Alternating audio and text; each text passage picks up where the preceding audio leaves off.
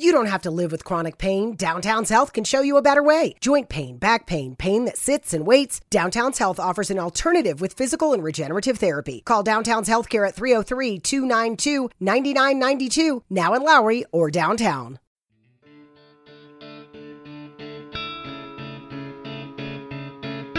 Bienvenido a Sin Límites, un espacio donde siempre hay algo que decir y que contar. Soy Sergio Mendoza y el podcast da inicio ahora mismo. Hola, ¿qué tal? ¿Cómo están? Una vez más aquí con ustedes para compartir un poquito de la, de la palabra de Dios. Y bueno, hoy me remontaba, platicaba, pensaba, hace un rato pensaba y, y, platicaba el otro día con un buen amigo mío y le decía, oye, ¿por qué debemos de predicar o por qué es importante a través de todos los medios compartir la, con la gente la importancia de predicar el evangelio, de predicarle a la gente el mensaje de Jesús. Y es este es bien interesante, ¿no? Porque predicar el mensaje de Jesús trae esperanza a la vida de la gente. Platicábamos acerca de un proyecto que están sembrando, que están plantando en la ciudad de Las Vegas y se ve la falta de crecimiento, ¿no? En, en el proyecto y, y una de las preguntas es ¿por qué la gente no llega? Y me comentaba mi amigo me decía, pues simple y sencillamente porque no tiene necesidad o no tiene ganas de buscar de Dios. Yo creo que todos en un dado momento, ¿no?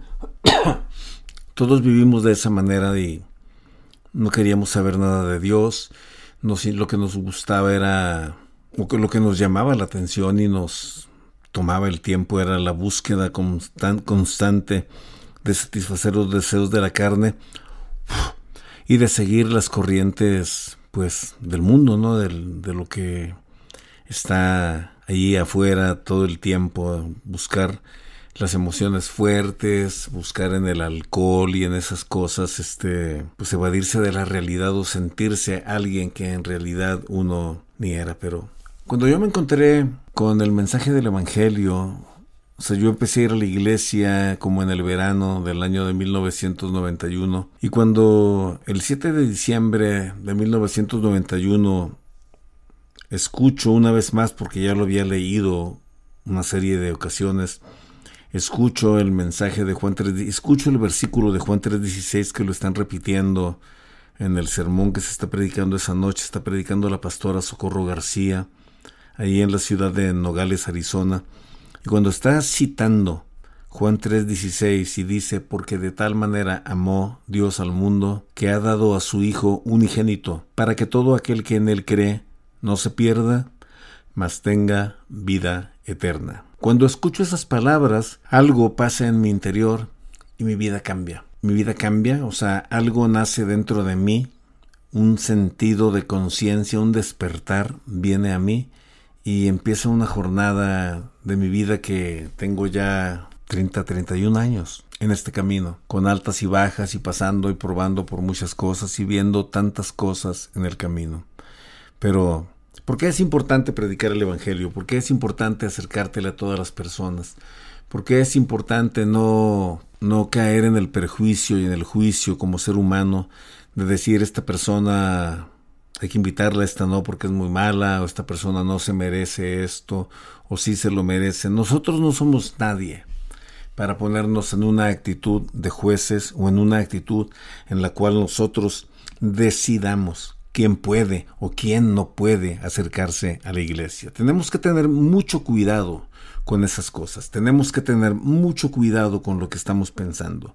Los programas de, de evangelismo en las iglesias son completamente ineficaces y nulos. ¿Por qué? Porque no se está haciendo nada. Se busca entretener a los que están y que esos puedan invitar a alguien cuando se animen a invitar a alguien, pero de ahí en fuera el esfuerzo evangelístico, el salir a buscar, el salir a buscar hogares para hacer reuniones de hogar, el establecer estrategias 100% de evangelización y orar por los perdidos son actividades que en realidad no hay esfuerzo, no hay pasión, no hay un seguimiento, no hay una no hay una constante, no, no, no, se, no se perseveran, es más, no dejemos, no se persevera, ni siquiera se inicia con seriedad este tipo de, de proyectos. ¿Por qué? Porque es mucho trabajo lo que, se, lo que envuelve todo esto.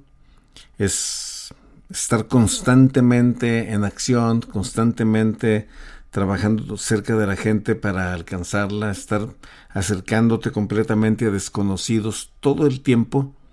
Es hacer una formación de cultura en, la congregación en la cual hablarle a los perdidos se convierte en una tarea prioritaria, se convierte en una prioridad nivel nivel 1, nivel máximo. Y todo el entretenimiento, toda la coinonitis, todo todo ese desbarajuste que lo único que hace es atrasar el avance de la predicación del evangelio, pues pasa a un segundo a un segundo grado.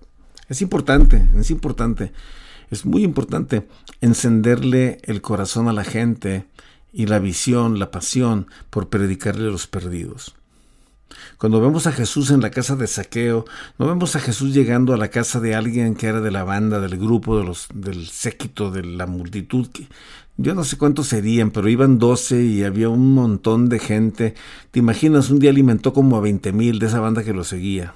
Era era gente que era más de lo que era una población la que seguía a Jesús. Y no se hospeda en la casa de ninguno de estos seguidores, se hospeda en la casa del chaparro este que se sube al árbol para verlo de saqueo.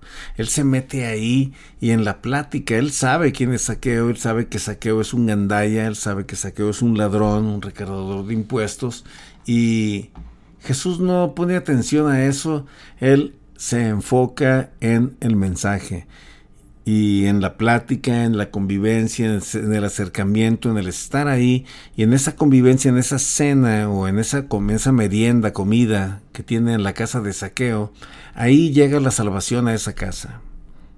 Ahí Saqueo se levanta conviccionado por las palabras que ha escuchado, conviccionado por el Espíritu Santo y hace una declaración de restitución por todo lo que se ha robado, por todo lo que ha ganado de una manera ilícita y abusiva. Entonces, de ahí surge ese, ese famoso versículo que se encuentra en el capítulo 19 de, de Lucas, porque el, el Hijo del Hombre vino a buscar y a salvar lo que se había perdido.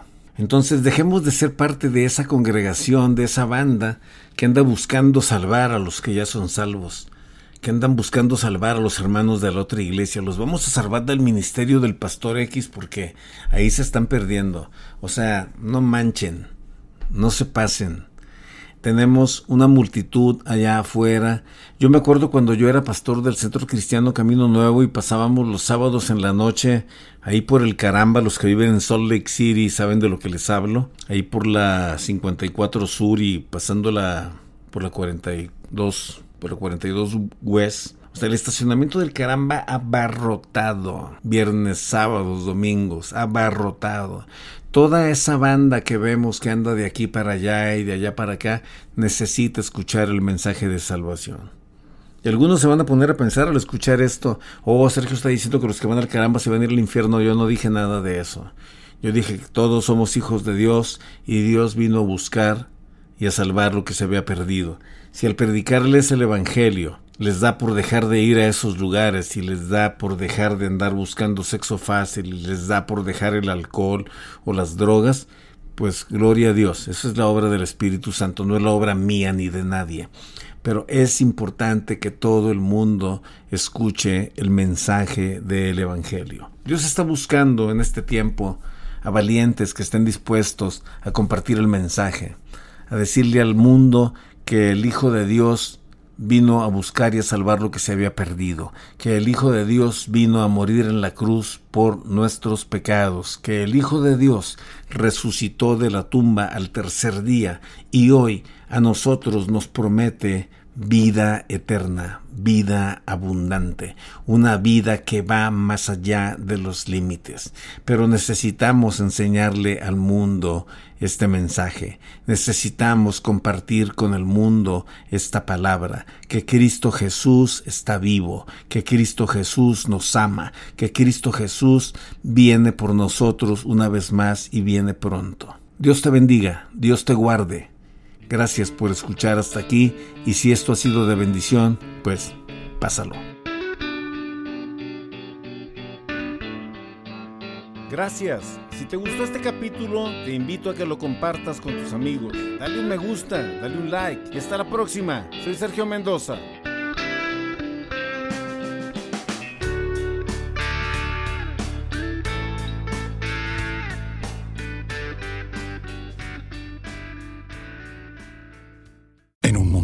Extraterrestres acechan a los humanos, dos soldados deben esconderse para sobrevivir sin su Old Spice. ¡Cállate!